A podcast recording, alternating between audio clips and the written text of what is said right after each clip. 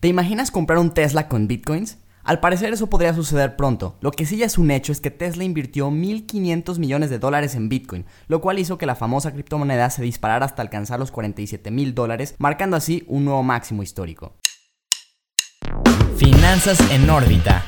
Bienvenidos Blinkers una vez más a otro episodio de Finanzas en órbita. Ustedes saben que en este mundo financiero pues existen múltiples activos que tenemos la oportunidad de adquirir, activos que van desde los tangibles hasta los intangibles y dentro de estos intangibles hay alguno que genera mucha controversia cada vez que se nombra la criptomoneda, un activo el cual el equipo Tesla ya le puso el ojo encima a mi Rafa y de qué manera, ¿no? ¿Cómo estás?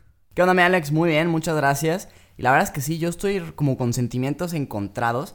Y déjame te platico por qué y me gustaría que después tú me das tu opinión. Porque por un lado, yo digo como, a mí lo que me enseñaron en la universidad, la teoría, lo que dice es que la tesorería de una empresa debería de invertir en activos líquidos y seguros, de bajo riesgo, porque es dinero que vas a necesitar para invertir en nuevos proyectos, para hacer crecer tu negocio, no para volverte rico invirtiendo en Bitcoin o en la bolsa, etc. Pero ahora llega este señor Elon Musk, o Tesla como empresa, y nos dice, no, pues sabes que voy a romper ese paradigma y yo voy a invertir una parte, no todo, pero una parte de mi, digamos, efectivo disponible en Bitcoin. Y por un lado digo, la neta, qué chido, porque yo que invierto en Bitcoin, pues obviamente me favoreció, el precio subió y digo, qué padre. Pero también por otro lado digo como, oye, o sea, si yo fuera inversionista de Tesla, podría, y esa, la, la cotización del Bitcoin cae un 20%, pues le terminaría pegando con varios millones de dólares a, Tesla. Entonces digo, ay, así como que ahí, ahí tengo el sentimiento encontrado. Pues sí, mira, yo la neta lo encuentro como una estrategia arriesgada, porque digo, sí está bien que tú como Tesla produces 500 mil automóviles, los vendes todos, pero pues al final de cuentas tu compañía desarrolla productos caros.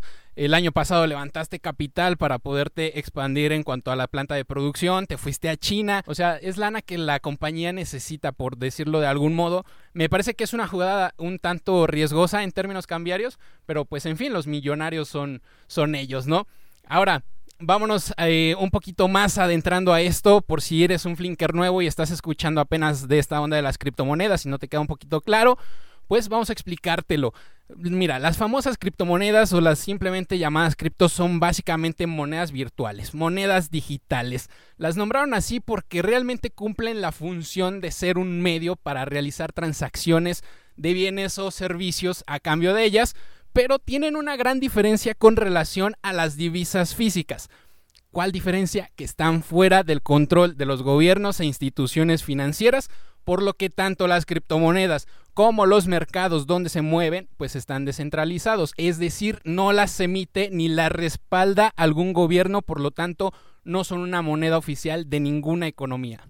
Y que eso ahí es muy importante mencionar, que el hecho de que sean descentralizadas hace que no puedan imprimir más, o bueno, no se imprimen porque son digitales, pero sería la, analogía, como es con el dinero que dices, ahorita, por ejemplo, con el tema de la pandemia, pues cuántos trillones de dólares no han impreso el gobierno de Estados Unidos, por ejemplo. Entonces, eso al final termina generando inflación, cosa que con las criptomonedas pues no pasa porque están limitadas a un número y se queda ahí. Así es, y pues bueno, obviamente este activo también tiene parte eh, fundamental de su valor en la historia. La primera criptomoneda que se lanza al mundo es una que todo el mundo conocemos, es la más famosa, es Bitcoin que vio su participación en el mercado en el año 2009, después de que en 2008, pues con todo y la crisis financiera que se vivía Rafa, se da a conocer el llamado libro blanco de esta cripto, en la cual se detallaba pues el modelo peer-to-peer o punto a punto y describía precisamente las características del Bitcoin. ¿Qué se buscaba con esto? Pues eliminar la participación de un tercero de confianza en cualquier transacción financiera, es decir, que no hubiese instituciones que dieran una autenticidad a los involucrados en los intercambios para poder ser aprobados. Y por ejemplo, eh, obviamente, como ya mencionamos, el Bitcoin utiliza la tecnología blockchain que básicamente es como cada que se hace una transacción se descompone en, miles de pedazos esa transacción, se manda a miles de ordenadores alrededor de todo el mundo y luego ya que se como aprueba la, la, transacción,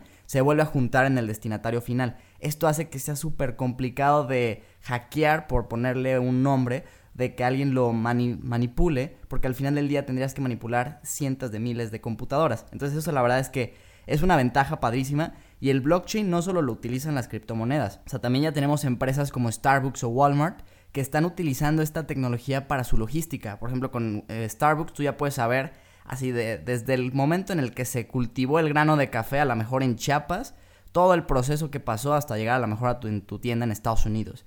Entonces esa parte la están utilizando para eficiencia las empresas y también se me hace muy padre. O sea, al final del día es una tecnología nueva que está disruptiendo y que está cambiando las cosas para bien. Y se me hace la verdad bastante, bastante bien eso. Sí, también dentro de estas empresas puedes encontrar, eh, por ejemplo, Amazon, que ya te permite pagar con criptomonedas, aunque bueno, el acceso no es totalmente directo, porque quien fuese el mero mero de lo que es Amazon Web Service todo este tiempo y que ahora, bueno, va a ser el CEO de la compañía, Andy Jassy, pues implementa la tecnología del Amazon Managed Blockchain, que bueno, permite que establezcas redes para hacer transacciones, aunque tú tienes que proporcionar el hardware, el software, tienes que crear y administrar obviamente también tus certificados para el control del acceso, configurar los componentes de redes, monitorizar las solicitudes de transacciones, en fin, tienes que estar como al pendiente de todo esto. Y bueno, esas son como algunas compañías que manejan este tipo de tecnología y que te aceptan esta, esta moneda, ¿no? También obviamente hay diferentes criptos, entre estas eh, podemos encontrar algunas que están como muy de moda últimamente, Rafa, como Dogecoin, o también puedes estar dentro de las más importantes, que puede ser Ethereum, Bitcoin, XRP o lo que es Litecoin, ¿no? Sí, a ver, mencionaste la de Dogecoin y la verdad la quiero tocar. Digo, primero voy, voy a hablar tantito de Ethereum, que al final del día pues es la segunda más conocida y también se acaba de convertir hace poco en la segunda criptomoneda en cotizar en la bolsa de futuros de Chicago que pues es una, en cuanto a futuros derivados, es una de las más importantes del mundo. Y pues el hecho de que ya cotiza ahí habla bien. Bitcoin lo empezó a hacer en el 2017 y de hecho cayó un 30% seis días después de haber empezado a cotizar en este mercado. Pero bueno, con Ethereum la verdad es que no, no sucedió eso y al contrario, ha subido en estos días. Y también que por eso he estado recibiendo mucha inversión de, fondos institucionales. De hecho, de toda la inversión que se hizo en enero de fondos institucionales hacia criptomonedas, el 80% fue hacia Ethereum. Y que pues como bien dijiste es la segunda más conocida y también está XRP. Pero recientemente está el tema de Dogecoin y la verdad es que yo aquí sí estoy pues como que hasta también un poco enojado, güey. ¿Sabes? Porque siento que, o sea, admiro mucho a Elon Musk. Es un empresario chingoncísimo, es un güey que neta dices la neta, lo admiro. De hecho, aquí me aviento la publicidad. Su libro está buenísimo, se los recomiendo muchísimo.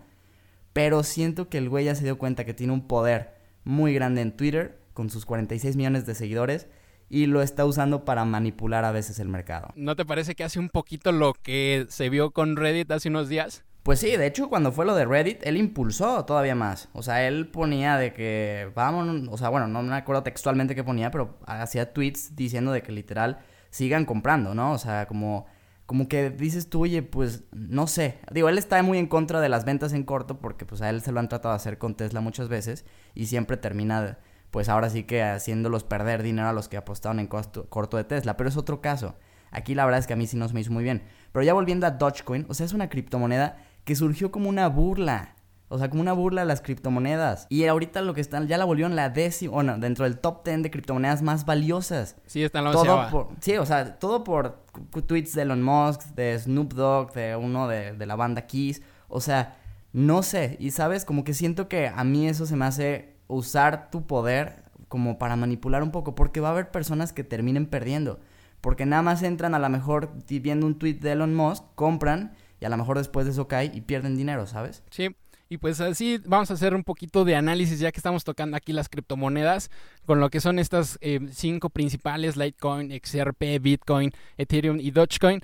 Pues miren, para que se den una, una idea, Dogecoin, que ya lo dice Rafa, pues fue eh, surgida como una broma, pues tiene nada más y nada menos que más de 128 billones de unidades en el mercado, tiene un market cap del 9.74 billones de dólares, nada más para que te des una idea, se supone que iba a ser también una alternativa más económica en relación a Bitcoin, a Litecoin, a Litecoin también, porque de hecho podríamos estar diciendo que es una copia, ¿no? Se, fusiló casi el código de Litecoin, pero bueno, ahí está. Ethereum pues tiene un valor entre 1810 y 1820 dólares, la última vez que lo revisé el día de ayer, y, sí, realmente es como una moneda que fluctúa bastante, tiene más de 114.5 millones de unidades, tiene un market cap de, 2 de 207.5 billones de dólares, y bueno, esta la lanzan en 2015. Aquí no hay límites de, creación, pero solo se permite que tengan 18 millones de Ethers al año.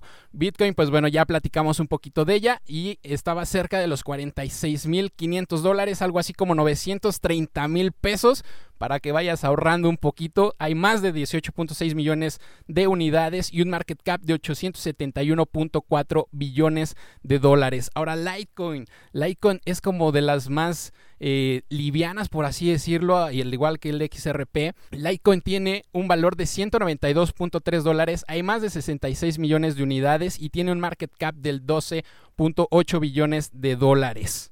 Para que se den una idea, más o menos así están compitiendo estas monedas en el mercado. Oye, que nada más quiero aclarar que digo, no tendrían que ahorrar para comprar un Bitcoin completo. O sea, se venden fracciones de Bitcoin y puedes invertir con 150 pesos sin problema alguno.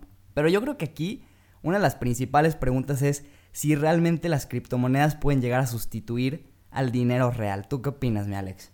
Me parece que no, al menos no en el corto plazo, pero no, no lo veo muy, muy factible. De hecho, hay un, hay un dato interesante que es, por ejemplo, el año pasado el Banco Internacional de Pagos, que es el banco central de los bancos centrales, llevó a cabo de hecho una serie de encuestas a distintas instituciones del, mundo y el resultado fue que el 80% de los bancos centrales que estaban cuestionados en esta serie de preguntas están ya investigando cómo desarrollar la propia divisa digital. En esta encuesta no participó México, pero en todo caso de comenzar a presenciar pues, monedas de este tipo de manera oficial, podríamos estar viendo quizá una versión del peso mexicano digital, pero no creo que se dé ¿Por qué? Estaría chido, sí, para el, para el turismo mundial, porque te permite manejar tu dinero y trasladarlo mejor pero no tienes esa seguridad hasta que no la regulen los mercados como tal, los bancos y digan, esta es mi moneda, este es mi peso digital, este es mi dólar digital y va con todas las regulaciones. De ahí en fuera estás fluctuando, no hay competencia con qué eh, compararlo y no, no se me hace una divisa con bastante, eh, ¿cómo decirlo? Una divisa que tenga un respaldo importante, ¿sabes? Pero pues es que, ¿qué respaldos? Al final del día pueden imprimir chorrocientos mil millones de dólares y al final del día tus dólares valen menos. O vámonos a un caso más extremo, vámonos a Argentina, Venezuela, donde la, la, moneda de esos países se deprecia impresionantemente y no los dejan comprar otras divisas como el dólar.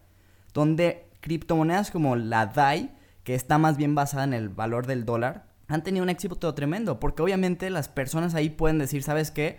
Yo no quiero que mi dinero se esté apreciando muchísimo con este gobierno tan malo que tengo y me voy a algo descentralizado que le permita a mi dinero conservar su valor adquisitivo. Yo creo que sí pueden ser el futuro. Obviamente no todas, hay 4000 y seguramente veremos a las principales y sí coincido, son muy volátiles, pero yo creo que sí llegaron para quedarse y la inversión, la inversión de grandes empresas y ahora sí que grandes personalidades del mundo de las inversiones cada vez les va a ir dando más seguridad y más, digamos, tranquilidad, respaldo a las criptomonedas. Que de hecho el, desempeño del Bitcoin, que pues es la principal, ya lo, ya lo vimos que pues casi en, el 2020 subió casi un 300%, que es pues, bastante. En el 2021 un ya lleva un 61%, que también es muchísimo. Pero pues aún así han sido muy volátiles, o sea, sí hay que decirlo. El 21 de enero cayó Bitcoin un 13%, pues que para un solo día es muchísimo. Que es lo que te decía que me daba miedo de Tesla, ¿no? Que un día pues ya pierdes 200 millones y pues tú como accionista dices, ¿qué onda? Y también otra vez, por ejemplo, en, 2017 de sus máximos históricos cayó un 75% en poco más de un año. Entonces la realidad es que pues a ver, sí siguen siendo activos pues volátiles, pero yo creo que sí llegaron para quedarse al menos la mayoría y definitivamente pues el precio de estas criptomonedas se va a ir estabilizando conforme veamos que más empresas como Tesla vayan invirtiendo, vayan aceptándola como medio de pago. Pero pues sí hay que recordar y no hay que olvidar más bien que no dejan de ser un activo más bien muy volátil y tenemos que tener mucho cuidado con eso. Flinker, recuerda que nos puedes seguir en redes sociales, nos encuentras como arroba mi Flink en Instagram, Twitter y TikTok y como Flink en Facebook y LinkedIn. También recuerda que ya tenemos nuestro Twitter específico del podcast, nos encuentras como arroba finanzas órbita. Nos escuchamos el lunes con más noticias y más información. Finanzas en órbita.